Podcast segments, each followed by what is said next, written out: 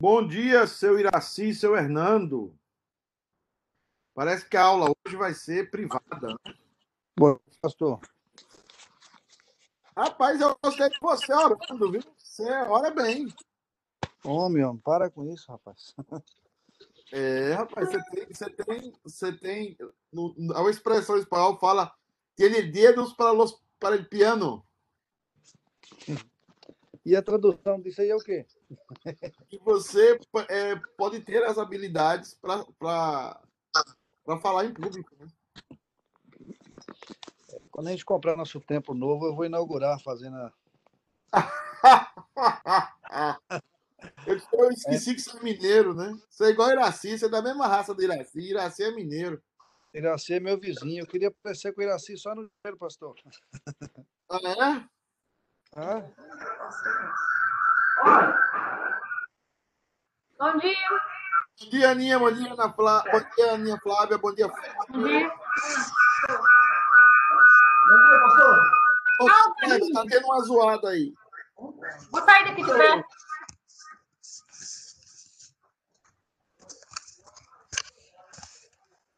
Irmãos, hoje nós vamos retomar as aulas. Hoje eu quero tentar terminar incompre... Bom dia, Nilma. É... Tentar terminar a incompreensibilidade bom de Deus. Bom dia, pastor Pedro. Bom dia, bom dia. Bom dia a todos. Bom dia. Bom dia, bom dia, bom dia. Ah... Eu queria, então, terminar a incompreensibilidade de Deus hoje, porque na semana que vem, se Deus permitir, a gente vai começar a falar sobre os nomes de Deus na Bíblia e o que cada nome de Deus significa. É, eu peço para fechar os microfones de vocês. Nós vamos tentar retomar aqui esse breve relato histórico para você entender. E eu quero fechar com uma teologia que está vigente hoje, por causa dessa e aí, pastor? Bom dia. Bom dia, Duval. Deus abençoe. Tamo junto aí, falou? Falou, querido. Abraço. Falou, Cacheta. Falou, Everton. Deus abençoe. Bom dia, bom dia. Bom dia a todos. Uh, vamos fechar os microfones. Eu vou começar para a gente não perder tempo. Quero até fechar hoje essa parte da incompreensibilidade. Everton, ora para a gente aí. Abre seu microfone e ora, querido. Senhor nosso Deus, nosso Pai, eu quero te agradecer, Senhor, por mais esse dia que o Senhor nos deu. Eu venho te pedir que o Senhor esteja, meu Pai, nos ajudando, nos abençoando, e que o Senhor possa estar usando o pastor Pedro para falar aos nossos corações, meu Pai. Que esse estudo possa ser direto aos nossos corações e que nós possamos ter um coração aberto para aprender, meu Pai. Amém. Eu peço e te agradeço em nome de Jesus. Amém. Amém. Meus amados irmãos, peço para você fechar o seu microfone, né? E é, nós vamos é, trabalhar aqui com bate-papo. Se você tiver alguma pergunta, lança no bate-papo. Se você tiver alguma pergunta mais contundente, você pode abrir o seu microfone e interromper o que eu estiver falando, não tem problema. Nós estamos trabalhando, só para a gente recapitular, a incompreensibilidade de Deus. O que é isso? É o fato de que Deus ele é conhecível, ou seja, nós podemos conhecer a Deus, algo sobre Deus, mas nós não podemos conhecer totalmente a Deus. Então, sobre essa máxima, sobre essa verdade plena, a teologia reformada criou uma frase: Nós podemos conhecer a Deus, mas não podemos compreendê-lo. Eu posso conhecer a Deus, mas eu não posso compreendê-lo. Aqui é uma diferença entre conhecer e compreender. E isso é muito importante. Essa parte da teologia tem gerado temas tremendos hoje. Porque a ideia, o ser humano não aceita a ideia de não poder conhecer totalmente a Deus. Como ele não aceita essa ideia, ele começa a gerar especulações. Ele começa a especular acerca de Deus. Ele começa a inventar coisas acerca de Deus. Ele, ele não tem tudo na mão, ele não tem todo o, o conhecimento na mão, aí ele começa a inventar e criar coisas de Deus que não estão reveladas na Escritura, que não tem base bíblica, obviamente, nenhuma, e então nós começamos a entrar na área do achismo. E o que tem guiado a teologia hoje no mundo não é o princípio bíblico, mas é o achismo. Eu acho isso eu acho aquilo. Eu estou voltando um pouco aqui, porque é importante que você entenda Tomás de Aquino. Tomás de Aquino viveu aqui, ó. O Tomás de Aquino viveu nesse período aqui da Idade Média, e Tomás de Aquino, ele foi o grande influenciador, ele é o grande influenciador da Igreja Católica e o grande influenciador de teólogos hoje que aparecem na televisão. Uh, eu vou dar só um exemplo de alguém que você gosta muito, que é influenciado por esse cara. Talvez ele nem sabe, mas ele é influenciado. Você já ouviu falar no pastor Josué Gonçalves? Você já ouviu pastor? Ele trata, ele trata de família, ele trata, ele tem um programa sobre família. Esse, a, a teologia do Josué Gonçalves, em sua maioria, ela é tomista. Ela é católica, creia-me nisso. Ah, mas ele é protestante. Não tem problema. Toda a igreja pentecostal descansa a maioria da sua teologia na praxe, ou seja, na prática católica. Os pentecostais têm uma prática católica. Eles usam relíquias, eles usam objetos, eles usam um montão de coisas, eles usam especulações sobre a Bíblia, eles não pregam é, o texto, eles pregam tematicamente.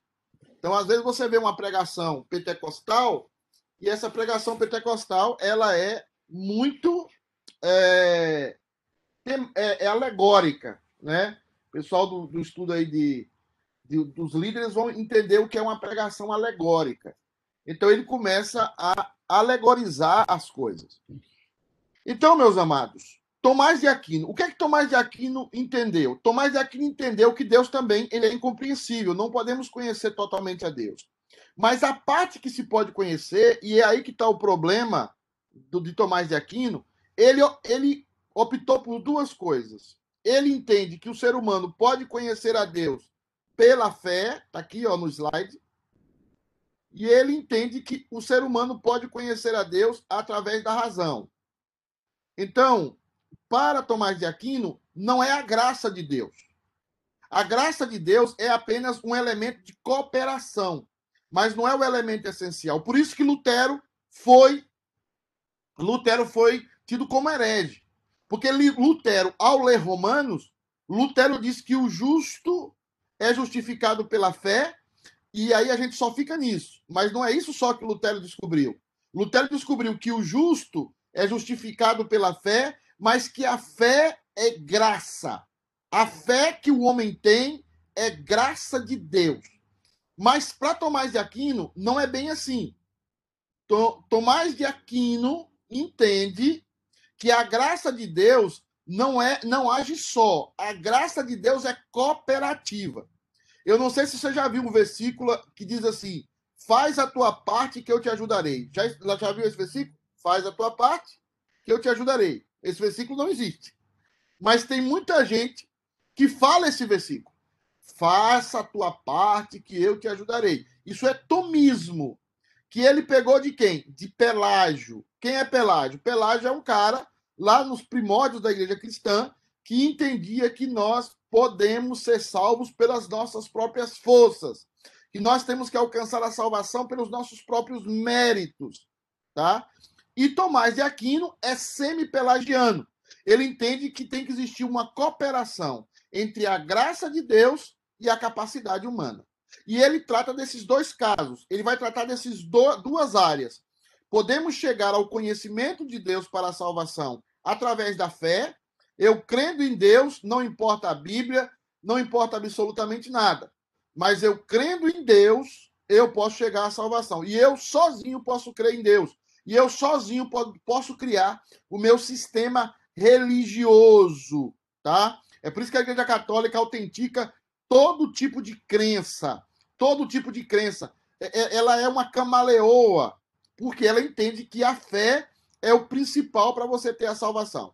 E ela também vai dizer pela razão. É por isso que os padres católicos, depois de Tomás de Aquino, é... depois de Tomás de Aquino, ah, os padres católicos eles estudam filosofia. Por quê? Porque através da razão deles, eles podem chegar ao conhecimento para a salvação de Deus. Então, a Igreja Católica se concentra em duas coisas muito sérias. Que duas coisas são essas?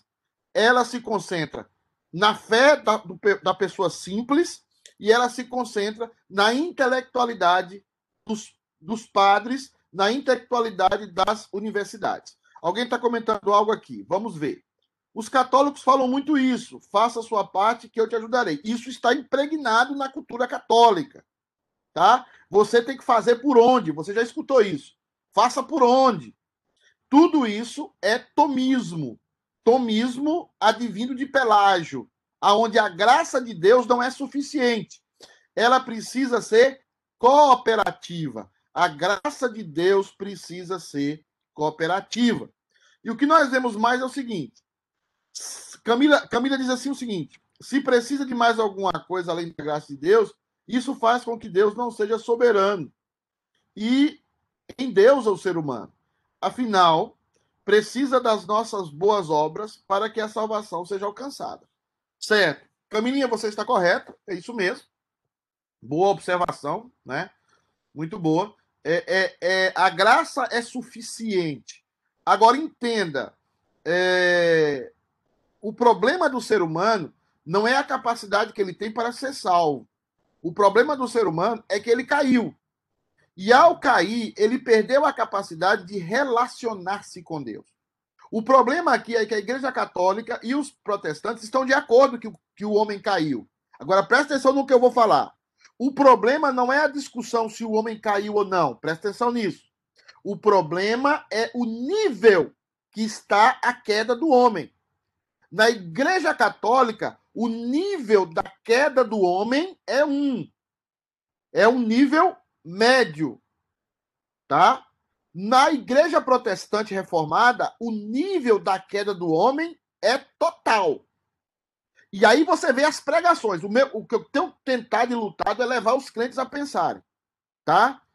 Você escuta uma pregação hoje, você escuta uma pregação hoje, e eu vejo até crente, presbítero, pastores pregando, eles são tomistas na pregação. Como assim, pastor?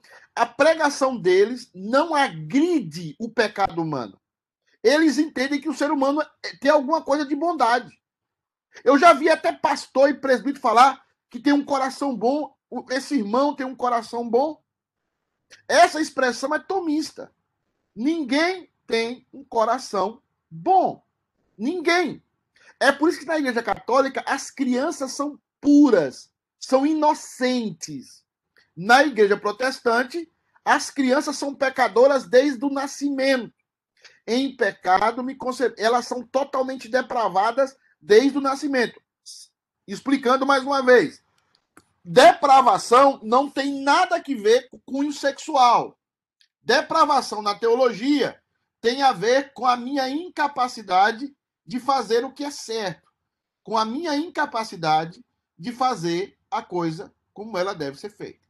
Então é o seguinte: nós temos aqui dois temas da incompreensibilidade de Deus. Para Tomás de Aquino, Deus continua incompreensível, mas ele pode ser conhecido. Lembrar, conhecimento e compreensão não é a mesma coisa, tá? Ele pode ser conhecido, mas não pode ser compreendido ele pode ser conhecido através de duas coisas: pela fé que está no homem e pela razão que também está no homem, né? Então, Tomás de Aquino, deixa eu ver alguém colocou aqui algo. Claudete, o pagamento das penitências e promessas se encaixa nesse aspecto? Perfeito, Cláudio. Perfeito. Você, você é uma teologana, é uma teologanda, né? Perfeito, Claudete. É isso mesmo. Eu preciso pagar as penitências para aceitar a minha salvação, para que eu consiga a minha salvação. Eu preciso, é tanto que os santos, os santos, eles é, é, são santos e eles podem rogar por nossas vidas, é que eles fizeram tantas boas obras que eles encheram os depósitos deles, as obras deles alcançam tanto a salvação deles, como também para a salvação dos demais. E aí ele, eles começam a fazer milagres. Quando você enche o seu nível de salvação, você começa a fazer milagre. É por isso que para um santo ser canonificado, né, canonic, cano, não sei, perdi a palavra. Canoniz, canonizado, é isso, canonizado na Igreja Católica, ele precisa ter um milagre estabelecido, precisa ser comprovado um milagre. Por que, que ele tem que comprovar o milagre? Porque ele fez tantas boas obras, mas tantas boas obras, ele renunciou a tanta coisa, ele fez os votos de pobreza, fez o voto de castidade. Ele é tão assim, entre aspas, santo, que ele tem agora a capacidade não só de salvar a ele mesmo, mas de também atender às necessidades das outras pessoas. E por isso ele fez milagres. É por isso que aí você determina a canonicidade. Né? A Camila está dizendo aqui alguma coisa importante. As boas obras são resultado da salvação e não o caminho da salvação. Perfeito, Camila. Eu quero trabalhar isso depois com vocês, em soteriologia. Né? É isso mesmo. Uma vez salvo pela graça, as boas obras fluem através de nós. Né? Mas jamais as boas obras nos levam à salvação. Né? É depois que somos salvos é que as boas obras começam a atuar em nós. Mas tudo isso também é pela graça. Mas perceba aqui alguns aspectos gerais que eu quero trabalhar com vocês, tá? Que eu já falei, mas eu estou repetindo porque são muitas informações. A queda não segundo Tomás de Aquino, a queda não impossibilitou o ser humano de chegar ao conhecimento de Deus para a salvação por seu próprio esforço. Eu quero que você entenda que a Igreja Católica faz duas divisões claras. A primeira divisão, ela tem a divisão dos clérigos, padres, cardeais, bispos, arcebispos, ela tem esse pessoal aqui, eles chegam ao conhecimento é, da salvação pela razão, tá? Razão. É a turma intelectual da igreja. Razão. Tá? Acho que é isso. Isso. Camila ama os meus desenhos. Razão. Tá? Razão. Quando eles entendem. E por isso que o padre estuda, estuda, estuda, estuda, estuda, é filosofia, filosofia, filosofia. E tem também crentes assim. Não sou contra estudo, pelo amor de Deus. Nós temos que estudar sempre. Mas Calvino já alertava. O nosso estudo tem que manter a nossa mente cativa de Deus, porque a gente começa a especular, a gente começa a acrescentar coisa, a gente começa a querer achar é, é, a, a, o, o, santo graal da teologia, começa a, inventar coisas novas e esse é o grande problema de gente que estuda, estuda, estuda, estuda, estuda, estuda e não mantém a mente cativa à palavra de Deus. Tem uma frase de Calvino que eu quero que vocês aprendam ela e decorem. Ele diz o seguinte: falar aonde a Bíblia fala, calar aonde a Bíblia cala. Por que, que ele está falando isso? Porque eu não posso especular. Porque a minha razão, a minha cabeça especula. Como é Deus? Quem está falando? Alguém abriu o microfone. A minha razão, a minha razão começa a especular. A minha razão começa a especular. Quem é Deus? Alguém está com o microfone aberto. Vou descobrir quem é. Peraí. Quem é que está com o microfone aberto? Eli, você está com o microfone aberto, queridão. Olha, estou tentando achar aqui o meio de desligar no Eu já achei. Aí achei. Não te preocupe. Você querendo entrar, desliga aí o microfone e pode falar. Então, é o seguinte: razão. Então, o homem, que é, segundo a Igreja Católica, chega através da razão. Calvino já alertou que a razão é importante, mas ela tem que estar submissa à palavra de Deus, cativa. Eu falo sempre para os líderes. Eu resolvi viver no cercadinho. Eu resolvi viver na cerquinha. Na cerquinha de quê, pastor Pedro? Da confissão de fé. Saiam da cerquinha e vocês se tornarão monstros. Saiam da cerquinha e a sua mente vai começar a especular coisas sobre Deus. Começar a especular. Aí primeiro você vai dizer assim: toda religião é de Deus. Eu não mais me apego à religião A, à religião B, é tudo igual. Daqui a pouco você vai virar um livre pensador teológico. E aí a sua mente vai voar, meu amigo. A sua mente vai tomar vai tomar Red Bull. Tua mente vai tomar Red Bull e você, ó, acabou, tá? Então mantenha, Calvino é claro sobre isso. Falar onde a Bíblia fala, calar aonde a Bíblia cala, ok? Então, mais para a Igreja Católica, duas formas de conhecer a Deus. Quais são as duas formas, Pastor Pedro? Razão para os clérigos intelectuais e o povão em geral, somente o uso da fé. É por isso que eu falei até semana passada sobre a Nossa Senhora Aparecida, que ela é uma, uma santa negra, porque ela foi encontrada no rio. Ela já estava cauterizada pelo sol, já estava sofrendo elementos químicos e ali os, aqueles homens que acharam entenderam que aquilo é um milagre, que aquilo era uma, uma, uma aparição de Deus. A fé deles disse isso. E a Igreja Católica autentica a fé dos, dos, seus, dos seus membros. Então é por isso que não tem parâmetro. É somente pela fé. Então a fé autentica é, é, esse, esse tema no meio é, católico. Então você tem essas duas coisas, que também existem no meio presbiteriano. Tem gente que não, não segue orientação pastoral, não segue orientação da igreja, tem gente que não não não segue, é, é a cabeça dele, é pela cabeça dele.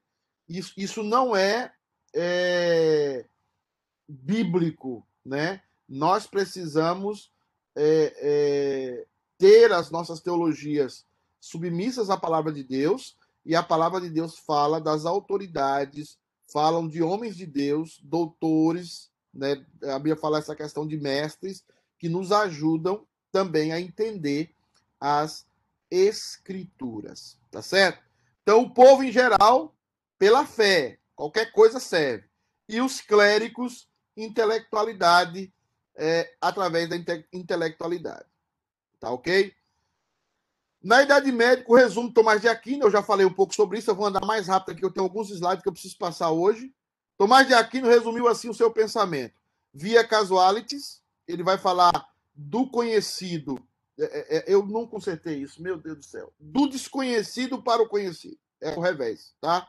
Do desconhecido aqui, ó, para o conhecido, tá? Então, desconhecido Camilinha vai me matar com meus hieroglifos. Desconhecidos para os conhecidos. Então, tira aqui, por favor. Tá? Do conhecido, do desconhecido para o conhecido. Então, é, eu não conheço, vou passando a conhecer através da minha fé e da minha razão, segundo Tomás de Aquino, que pode ser através da palavra de Deus, mas pode existir também complementos. Tá? Não é por isso que a igreja, por isso que a igreja presbiteriana, os reformados falavam só a escritura, só a escritura, nada mais, só a escritura, nenhuma tradição, nenhuma especulação humana, pela fé ou pela razão, nada disso, só a escritura, né? E, e é, é, Tomás aqui vai falar da via negationes, né? Que é o seguinte: negar em Deus as nossas imperfeições. Por exemplo, se eu minto, Deus jamais mente. Se eu sou adúltero, Deus jamais é adúltero. Se eu sou mentiroso, Deus jamais é mentiroso. Então, todas as coisas ruins em mim, eu projeto ao reverso em Deus. Todas as coisas ruins do ser humano, eu projeto ao reverso em Deus. Isso é muito perigoso também. Tem que tomar cuidado com isso, tá? Porque o meu parâmetro de vida e existência não é o parâmetro de vida e existência de Deus, tá? Por exemplo, Deus diz: não matarás, não assassinarás, não tirei a vida de ninguém. Esse mandamento é para mim. Mas Deus pode tirar a vida de quem ele quiser. Porque o mandamento não é para ele. Existem mandamentos que coadunam com ele. Mas a maioria dos mandamentos são para nós, para nossa esfera de atuação e não para a esfera de atuação de Deus. Então, Tomás de Aquino aqui especulou um pouquinho, mas especulou. Mas tem muito crente que também usa isso. E nós usamos isso naturalmente. tudo que é ruim em mim é o contrário em Deus. Então eu passo a ser o parâmetro para dizer o que Deus é e o que Deus não é. E eu e você não somos parâmetros para isso, tá? É, o que é que está dizendo Camilinha aqui, que eu não li? Se não ficamos com a cabeça grande e o coração vazio. É isso mesmo, é isso mesmo. Não é, é, não é só o coração, é que a nossa mente perdeu a capacidade e nós temos que nos aferrar à revelação especial que é a palavra de Deus. A revelação especial de Deus, nos aferrar a ela e não sair dela. A Bíblia diz, diz. A Bíblia não diz, não diz. Eu não vou além do que a Bíblia diz. A Bíblia, a Bíblia, o que a Bíblia calar onde a Bíblia cala e falar onde a Bíblia fala. That's it, nada mais que isso. É, via eminênciai, que é a via, é, assim, aumentar em Deus o que temos de bom. Então a gente produz em Deus um Deus melhor. Agora eu vou dizer o conflito da via eminênciai. Você é, tem que amar a todos, tá? Deus diz assim: amai-vos uns aos outros, né? Só que Deus não ama todo mundo. Então onde é que está a via eminênciai aí para Deus? Né? Então você projeta um, você assim, por exemplo, Ana Flávia fala assim: eu, a, qual é a melhor Ana Flávia que pode existir? Essa melhor Ana Flávia se parece com Deus. Não, não, não. Tira isso da sua cabeça. Tira isso da sua cabeça, tá? Deus é muito maior, infinitamente maior e diferente. Não projete uma bondade sua, né? O máximo de bom que você pode ser não tem nada a ver com a essência de Deus. Nada a ver. Nada a ver. Eu sei que eu estou sendo assim bem complicado hoje, mas eu preciso passar por esse processo com vocês. A gente sempre projeta em Deus o melhor de nós. A gente sempre projeta em Deus o melhor. E existem coisas boas que se podem ser projetadas, obviamente. Obviamente. Jesus fala: que pai que o filho lhe pediu uma pe... um pão lhe dará uma pedra, né? É claro que existem pequenas, minúsculas similitudes, mas a maioria dos casos, segundo o que vemos a Bíblia, não é o meu melhor que vai se comparar, o meu ideal que vai se comparar ao que Deus é, né? Duns Scott diz assim, esse foi herege, né? Tentou detalhar o ser divino, tentou mapear Deus, né? tentou mapear Deus, e isso foi um problema. Guilherme de Ocã foi mais é, moderado. Ele diz: nem a essência divina, nem qualquer qualidades essenciais divinas podem ser conhecidas por nós. Então, nós temos Dun Scott, que era completamente assim: podemos conhecer totalmente a Deus. E nós temos Guilherme de Ocã, que diz: não podemos conhecer nada e não podemos fazer nada. Fábio está fazendo uma pergunta. Qual é então a semelhança que Deus nos criou? Que tipo de semelhança se refere em Gênesis? Muito boa pergunta. A imagem de Deus nos criou, né? Nós somos imagem e semelhança de Deus. A palavra que você usou correto aí é semelhança. Semelhança é aparência do original semelhança não é essência do original. Eu vou repetir essa frase.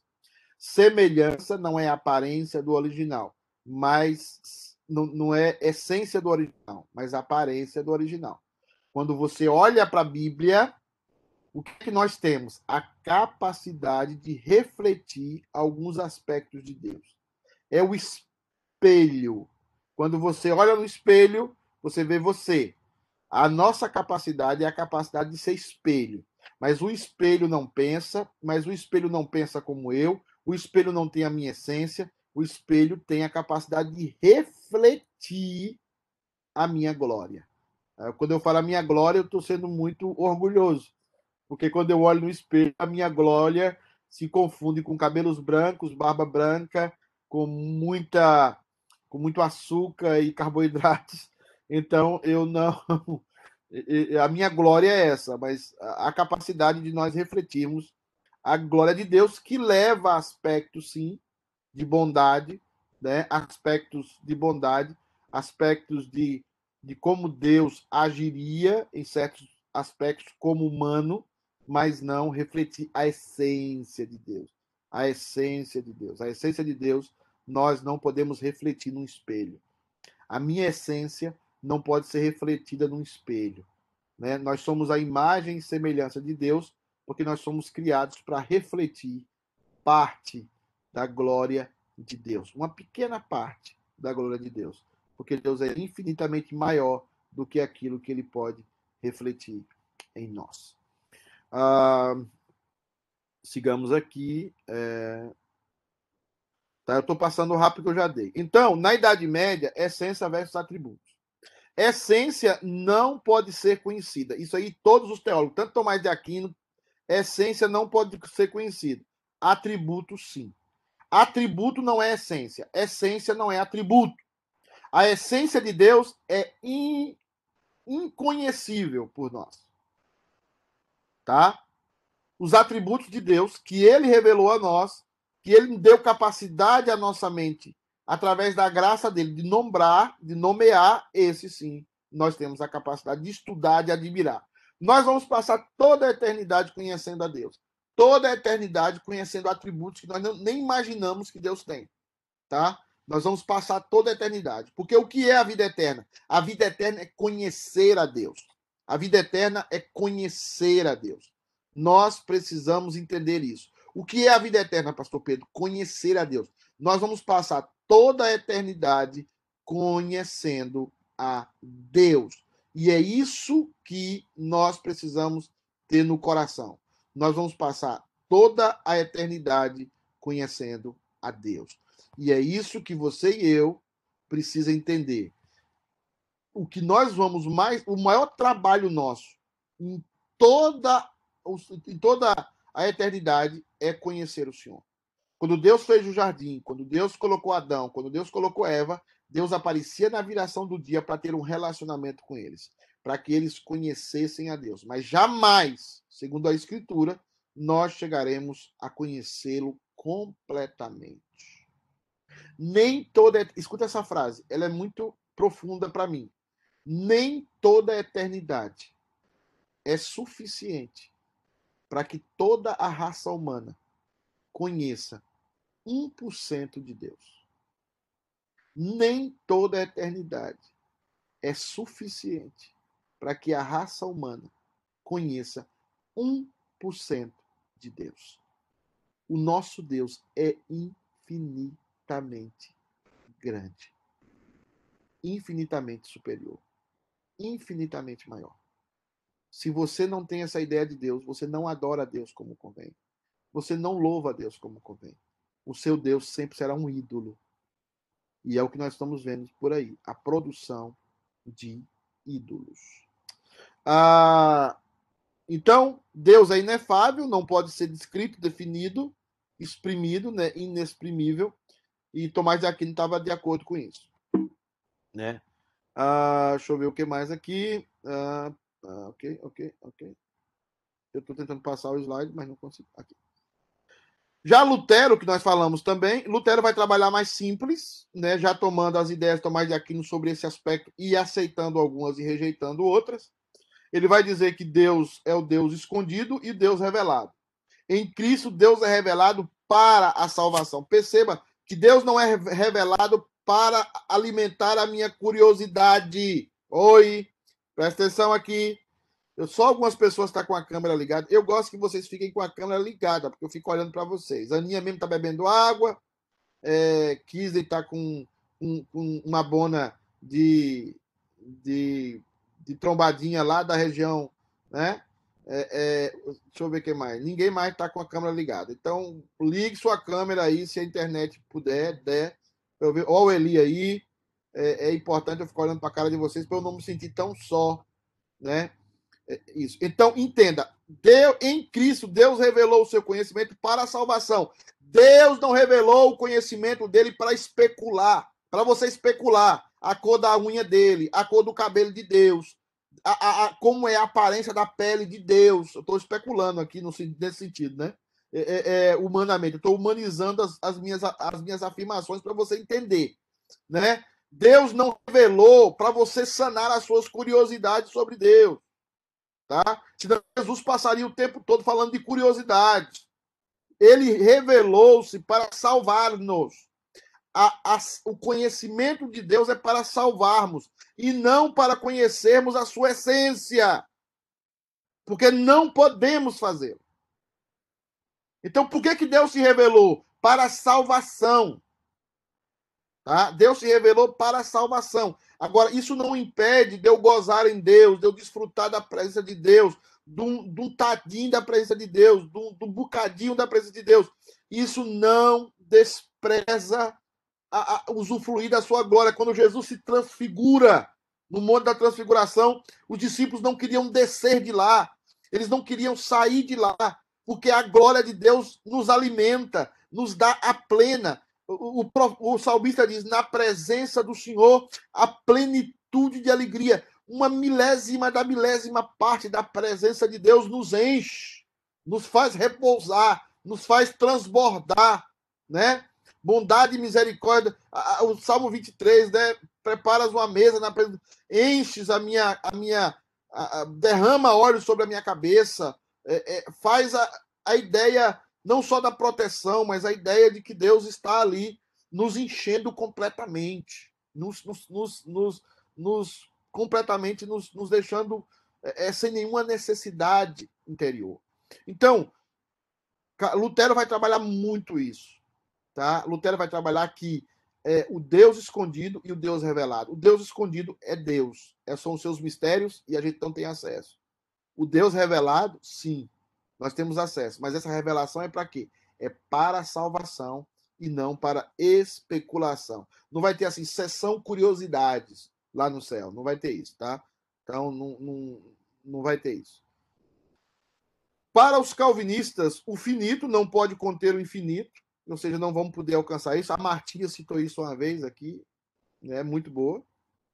Por causa da finitude humana, só podemos é, só podemos entender o necessário para salvação e adoração. Aí o Kisner, ó, nós temos entendido já o que é necessário para podermos ser salvos e adorar a Deus. Conhecemos alguns atributos, mas jamais a essência. Falando de novo de atributo e essência.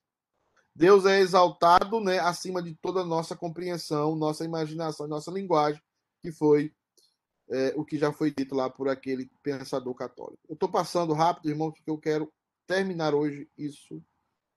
Né? Agora, eu quero aqui que você entenda, presta atenção.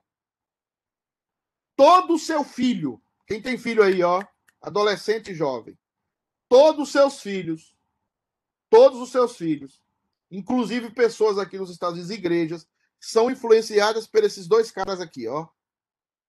Clark Pinnock e John Sanders, tá? Esses dois caras estão destruindo a sua família e você não sabe. E o que é que eles estão destruindo a sua família, pastor Pedro? Porque eles são os responsáveis, as mentes responsáveis por o que nós chamamos deísmo aberto deísmo aberto. O que é o deísmo aberto? Presta atenção aqui.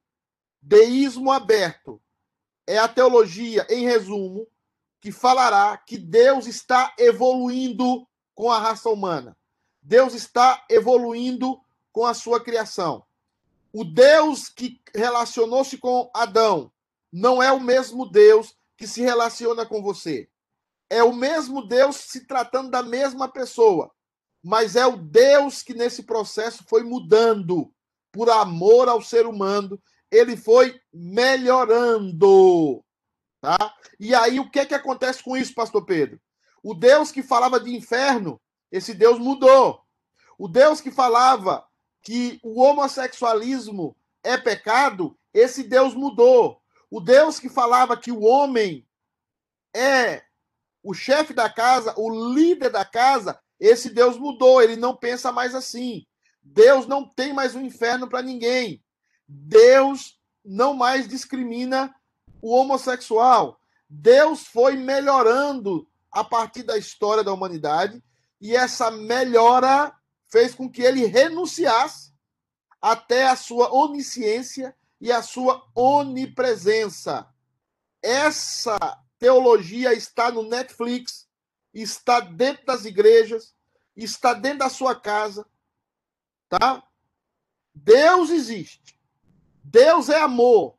Deus é só amor, um amor, um conceito de amor completamente diferente. E Deus não tem mais religião. Deus não tem mais igreja. Você foi ensinado, por exemplo, a não ser um religioso, achando que ser religioso era algo ruim. Existe o um aspecto negativo da religiosidade, mas todos nós somos religiosos. Mas você foi ensinado a isso.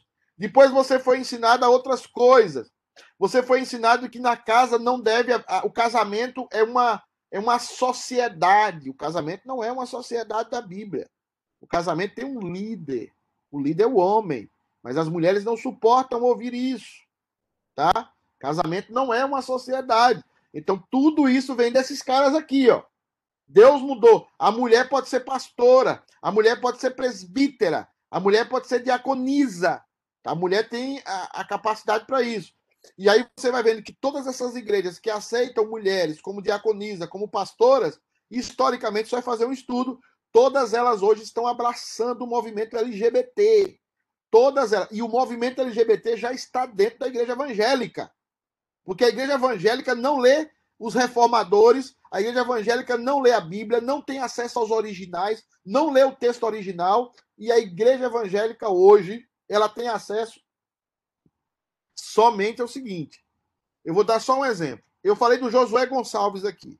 A Fabiana me deu uma informação aqui do Josué Gonçalves hoje. Presta atenção, Josué Gonçalves é respeitado no meio preteriano.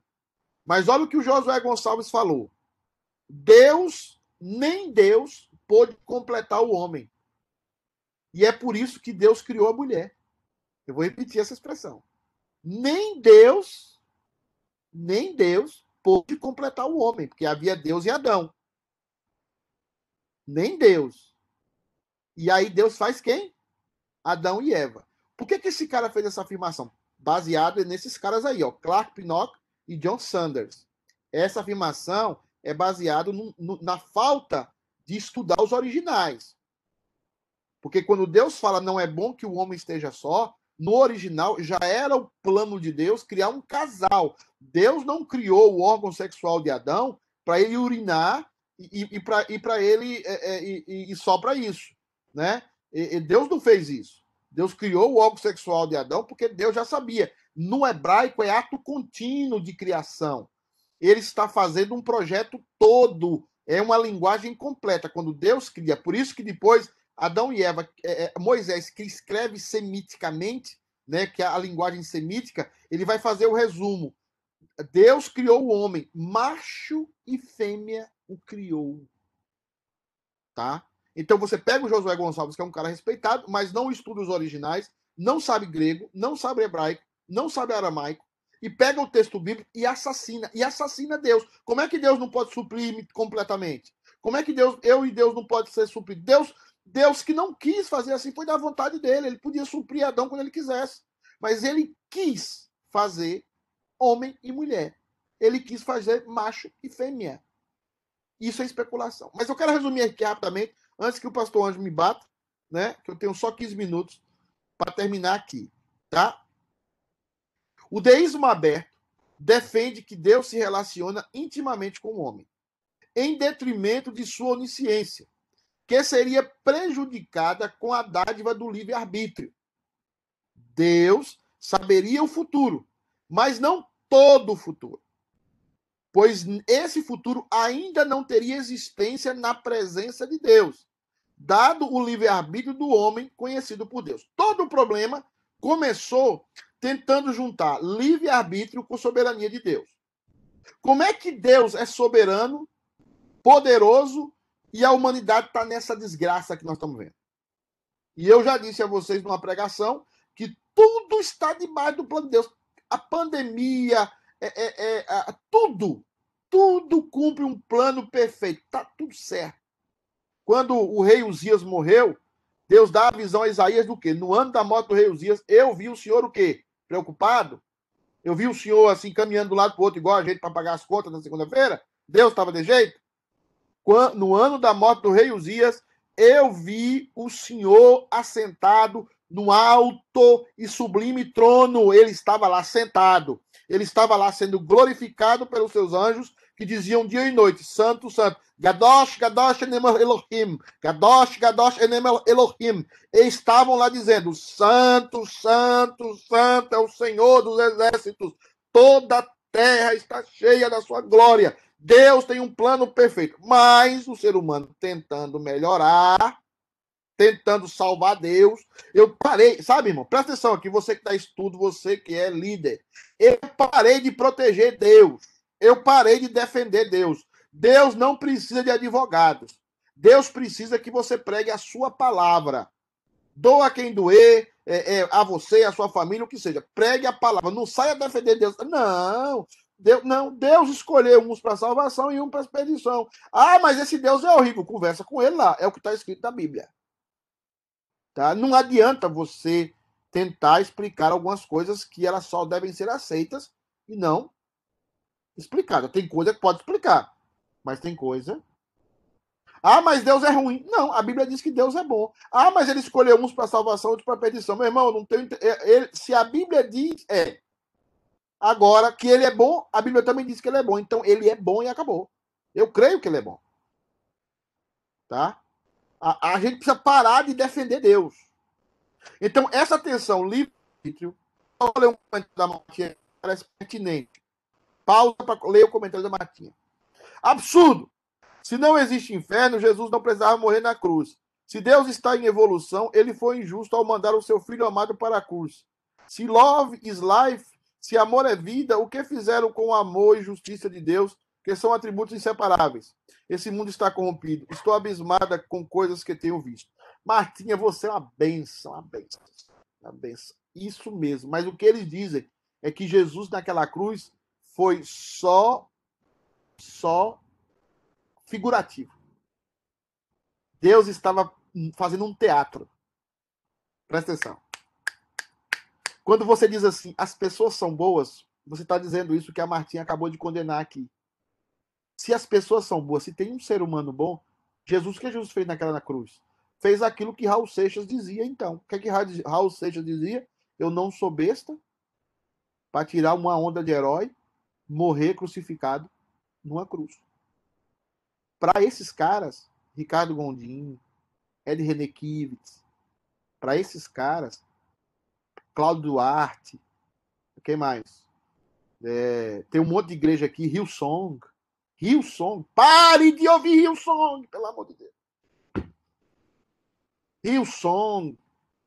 Igrejas que eu vejo aqui, ó, até igrejas PCA, muitas, até estão abraçando isso aqui de, de, de leve para tentar chamar você, para tentar dizer o seguinte: olha, todo mundo é bom.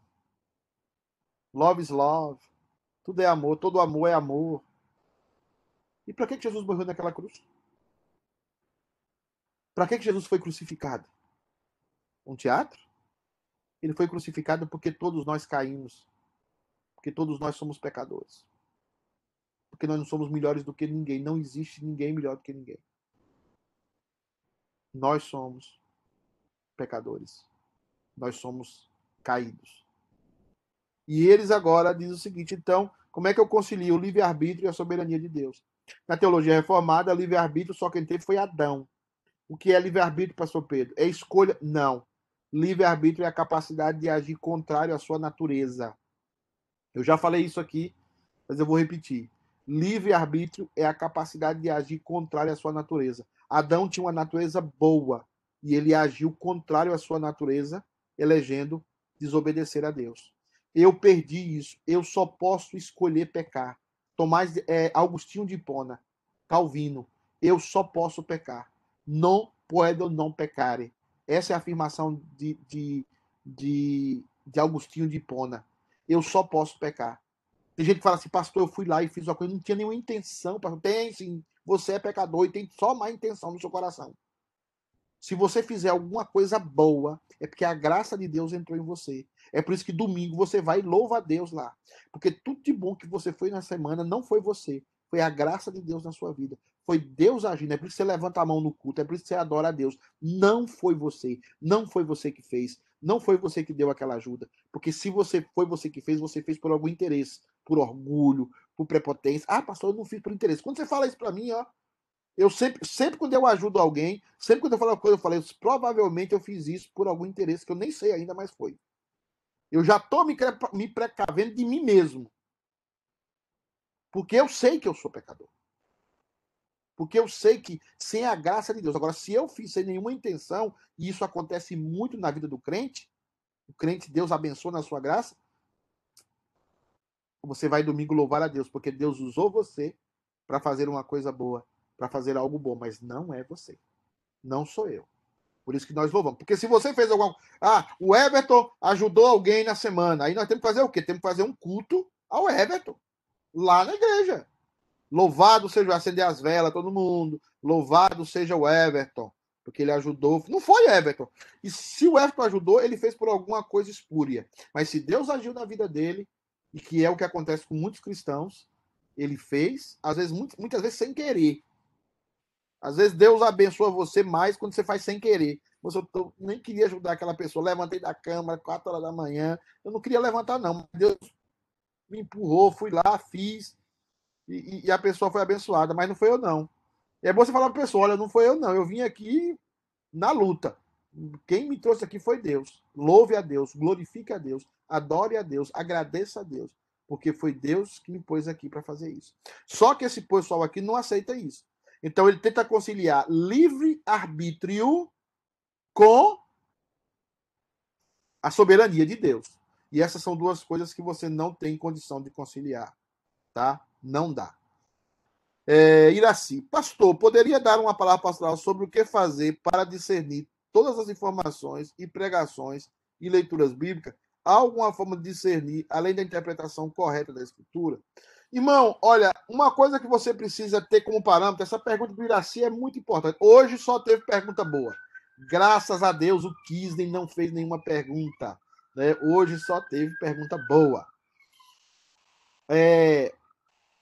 Lembra desse princípio. Todo pastor que se exalta, corte. Todo pastor que exalta o ser humano, corte. O pastor exalta a Deus o pastor glorifica a Deus. O homem mais cheio da Bíblia dizia raça de víboras. E nós, se nós, quando a gente senta com a gente mesmo, a gente sabe que a gente é. Agora, a maneira de falar isso tem que ser mudada, obviamente. Nós temos que melhorar, ser mais dóceis nas palavras, ser mais amoroso, ter sabedoria no falar. Eu mesmo estou buscando isso. Eu não sou uma pessoa sábia no falar. Eu preciso melhorar isso. Eu não estou falando isso. Mas são pessoas que, por exemplo, o Reverendo Hernandes é uma pessoa muito sábia no falar. Mas ele não deixa de falar que o ser humano é pecador e que Deus é que é bom. Então, observe esse parâmetro. Quando você vê um pastor puxando o saco muito seu, fuja desse pastor. Quando você vê um pastor exaltando o ser humano, tá? E colocando Deus em segundo plano, ou Deus como servo do homem, fuja desse pastor. Então, um princípio é esse tá? O, o, escutem sermões e outra coisa, sempre ao escutar um sermão, chegar em casa antes de dormir para acordar na segunda-feira do outro dia, se possível, releia aquele texto, leia comentários. Eu, eu vou passar uma biblioteca para os líderes da igreja. Eu tenho dois mil livros digitais, porque eu sou considerado missionário, então eu recebo livros digitais. Toda essa minha biblioteca de dois mil livros eu vou passar para os líderes lá os líderes não, a maioria, porque alguns faltam muito, eu não vou passar para esses não. Né? Falta por qualquer coisa. O dedo está doendo, o pé está inchado, não vão. Mas eu quero passar esses dois mil livros que eu tenho. O pastor Leandro brincou comigo, está doido atrás dessa biblioteca. Eu tenho dois mil livros selecionados dentro do meu computador, dentro do meu HD, que eu vou dar para esse pessoal. Tá? Que são o seguinte: eu tenho todo o comentário da Bíblia, de, só de teologia boa. Você vai lá e pega um teólogo bom. Pastor, seu pregou domingo sobre tal coisa. Você vai descobrir se ele foi alegórico ou não. Você achou aquela pregação maravilhosa, né? Mas Namã, o, o, o, aquele Namã lá do Rio, aquele ali tem um monte de pregação alegórica. Aí você lê um comentário bom, de um cara bom, de um cara sério, o cara vai dizer que isso não tem nada a ver. Tá? Não tem nada a ver o que foi aquela pregação. Né? Por que, que foi escrito aquele livro? Para que, que foi escrito? Aquele texto foi escrito por quê? Então, um comentário. Então, acabou o, o culto, foi jantar, tal, com a família, você vai deitar ali com a sua família, com a sua esposa, você, você pega o texto que foi pregado e faz uma revisão dos melhores comentários. E você vai descobrir se o seu pastor estudou ou não. Você vai descobrir. Então, duas coisas, duas coisas aqui. É...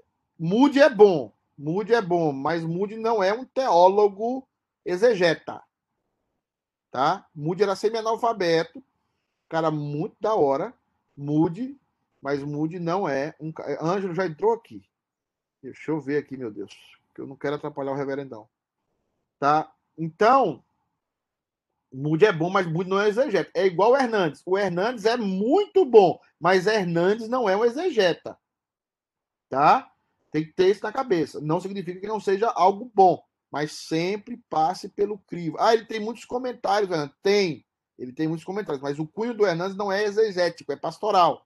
O, o Nicodemos tem um cunho mais exegético, tá? Então é bom, bom mesmo você ler e ouvir áudios do Nicodemos. Nicodemos é um cara muito preciso, né? Em muita coisa que ele fala e muito ponderado e muito centrado, é muito calvinista, ou seja, é o que a Bíblia diz e acabou, né? E não inventa moda, não encontra, não encontra roda. Mas mude é bom para a alma, mude é bom para alimentar o coração. Mude, eu leio Mude muito, né? Mude é um cara piedoso, maravilhoso, mas lembre-se, não é um exegeta. Ah, Deus saberia. Então, essa ideia aqui, eu estou passando rapidamente, eu tenho quatro minutos só. Eu não vou dar. Eu vou, eu vou terminar a Teísmo Aberto semana que vem. Tem uma frase do Luiz Saião, que é muito legal, que eu quero comentar com vocês. Mas olha o que o Ricardo Gondim escreveu. Olha o Ricardo Gondim, para terminar com o Ricardo Gondim. Né, esse herege. Ricardo Gondim hoje é um dos maiores hereges do Brasil. Os gregos não concebiam a possibilidade de Deus mudar. Segundo eles, Deus não pode mudar por ser perfeito. Olha isso aqui, tá? Ricardo Gondim, que é um dos pais do deísmo aberto lá no Brasil, tá? E, o- e o interessante é que todo esse pessoal do deísmo aberto é de esquerda, é, é- é política esquerda, é tudo pessoal aí comunista, tá? Deus não pode mudar por si mesmo. Ele está dizendo que os gregos conceberam essa ideia. Ora, a misericórdia só é possível de ser exercida se houver mudança no coração de quem a exerce. Olha que legal, olha que frase linda, tá? Olha, vai pegando você com frase. Isso chama sofismas. Sofisma é uma verdade com uma pitada de mentira. Você pega um copo com leite branquinho e bota uma pitada de café. Naquele momento ele já não é mais leite. Eu vou explicar o que é um sofisma aqui. Você tem a, pastor Ângelo, tenha paciência. O que é um sofisma? Para você aprender. Um sofisma é isso aqui, ó. Presta atenção. É Deus, Jesus é Deus. Você vai dizer, é Deus. Maria é a mãe de Jesus. Você vai dizer, Maria é a mãe de Jesus. Logo, Maria é a mãe de Deus. Jesus é Deus. Maria é a mãe de Jesus. Logo o quê? Maria é o quê? A mãe de Deus. Tá errado? Maria é a mãe do Jesus encarnado. Tá vendo? Agora, ora, a misericórdia só é possível de ser exercida se houver mudança no coração de quem a exerce. Aliás, misericórdia não exige mudança de quem é alvo dela, e sim de quem a pratica. Tá? E sim de quem a pratica. Há inúmeros exemplos bíblicos de que Deus mudou o que faria e tomou medidas até emergenciais devido às ações humanas. O que, é que ele está dizendo? Deus usa a sua misericórdia de acordo com o comportamento humano. Ou seja, o futuro está aberto porque Deus pode usar ou não da sua misericórdia. Ao usar ou não da sua misericórdia, ele deixa o futuro aberto. Se você clama, se você faz isso, faz aquilo, Deus muda o que ele iria fazer por causa da sua oração, por causa do seu clamor. Isso é um desconhecimento dos atributos de Deus. Isso é um desconhecimento. Esse é um cara que não faz exegese. Ele leu filosofia, mas ele não leu exegese. Ele não sabe como é usada a misericórdia de Deus. Ele não sabe que a misericórdia de Deus tem a ver com um plano que Deus fez antes que o mundo existisse. Antes que houvesse tempo. Antes que houvesse tempo, Antes que houvesse circunstâncias, Deus planejou a humanidade. Deus planejou tudo que existe. Agora, o pior não é isso. Deus planejou de modo que ele não fere a vontade humana, nem fere a sua soberania. Como é que ele faz isso, pastor Pedro? Não sei. Ninguém sabe. E essa resposta não sei é que teólogos como Ricardo Gondim não aceita. Eles querem uma explicação. Eles devem uma explicação. E aí, de maneira muito sutil, como diz a Marta, muito sutil, ele vai abrindo você o seu coração e você vai aceitando um Deus que não sabe o futuro, um Deus que não pode te dar garantias, um Deus que é humanizado, é como você, tem insegurança, tem apreensões. Naquele texto, por exemplo, é tão interessante isso, e eu já vi pastor fazendo isso aqui. Eu acho que foi na City Key ou, ou, ou foi na, em Boston. É, Jesus chorou no tema lá de Lázaro. Lembra disso? O nosso Deus é um Deus que chora. O nosso Deus é um Deus que tem esse sentimento de choro. Ele, ele chorou por Lázaro. Ele não chorou por Lázaro. Jesus não chorou por Lázaro. Jesus chorou pela incredulidade. Incredulidade deles. Incredulidade. Eles não conseguiam crer. Porque desde quando Jesus chegou, Jesus disse a Maria: Se tu crês, verás a glória de Deus. Jesus recebeu a notícia de Lázaro três dias antes de Lázaro morrer. Ele esperou Lázaro morrer. Ele quis que Lázaro morresse. E ele chegou lá e ele encontrou um grupo de pessoas que amigos dele, da casa de Marta e Maria, que não criam nele. E Jesus chorou como homem naquele momento, porque viu a incredulidade deles. Ele não chorou por Lázaro. Ele não chorou porque Lázaro estava morto. Deus não é Deus de mortos, Deus é Deus de vivos. Deus é Deus de vivos. Isso, isso remonta a gente que não faz exegese. Lázaro estava vivo na presença de Deus. Lázaro morreu aqui, deixou o corpo dele aqui, mas o espírito dele estava na presença de Deus. É isso que a Bíblia diz. Ele não chorou, ah, o Lázaro, não vou ver mais Lázaro. Oh, Jesus de bicão lá chorando. Para com isso, gente. Bota a cabeça para funcionar. Ele chorou porque é de incredulidade do seu povo da lamentação de todos os profetas juntos. Israel não crê, Israel não entende. Tá, já acabou meu tempo. Irmãos, nos vemos à noite, que estarão lá. Hoje é a diferença entre o cristão e o religioso na oração. Muito obrigado a todos. Deixa eu ver se quem está aí, só para a gente despedir um pouco. Vou parar aqui o compartilhamento. Ó, oh, eu vou falar todo mundo. Não sai ninguém! Aninha e Duval, um abraço. Eli Ricarda, casal abençoado. Ô, oh, Everton, casal abençoado. Celinha, o povo crente, misericórdia. Bom dia. É, com essa cara feia, mas com coração limpo. Né? Coração alcançado pela graça. É. Wilson, sem cabelo, mas é, é, Simone mais magra. Deus abençoe. Camilinha e Benjamin, meu único minha ovelha mais fiel. Camilinha cabelo pinçado, graças a Deus. Ele falou você. Benjamin! Acaba bom. Deus abençoe, Benjamin. Manda um beijo pra todo bonito. Fabão, Deus abençoe. Presbítero Mar, homem de Deus. Bom giorno. Hernando, que agora vai orar todo dia. Hernando deixou a cama ligada e saiu, foi no banheiro. Né? Voltou. ah, você tá com aí também? Isso, ó, isso, a máfia está reunida toda lá na casa do Hernando. A máfia. O mais bonito é eu que estou aqui. o Alisson, Alisson, obrigado, cara. Alisson, cadê o Alisson? Não sumiu? Eu tô aqui, rapaz, porque eu tava escutando de outro telefone. Ó, eu ontem chorei com a Fabiana pelo que você fez pelo pastor Williams, tá? Choramos junto ontem, eu e a Fabiana. Deus te abençoe, cara. Deus te abençoe. Foi de coração, pastor, foi de coração. Deus te abençoe. Ah, povo de Deus! Ah, quem mais? O presbítero Iraci, nosso chefão. Iraci é uma das reservas morais, igual eu, né? Iraci é a bênção. Quis não tá aí, ó. Quis não, gente do céu. Né? Deus abençoe esse homem de Deus, amigo do peito. Ó, ó, Vivi com o laço amarelo. Porque vão comemorar o aniversário. É Lucas Cheta, cozinha. É, quem dera, Lara fica com você, para eu só se, se aqueles dois casarem algum dia, eu tenho só neto bonito. Já pensou? Hein? Não pode puxar ele em cacheta, aqui nós somos feitos. Pastor Roy tá ali, meu Deus. Prebito Lier. Você tá mastigando aí de novo, é mulher? Hã? A Claudete só mastigando ali. Irmãos, vejo vocês à noite. Nilminha, abençoador. Rodrigo, Filha, as nossas filhas aqui. Simone Pascoal também. Gente, Deus abençoe todo mundo. Divirtam-se. Aos que estão escalados hoje, nos vemos à noite. Deus é bom sempre. Nós somos ruins, mas pela graça somos salvos. Deus abençoe a todos. Tchau, querido. Tchau, tchau.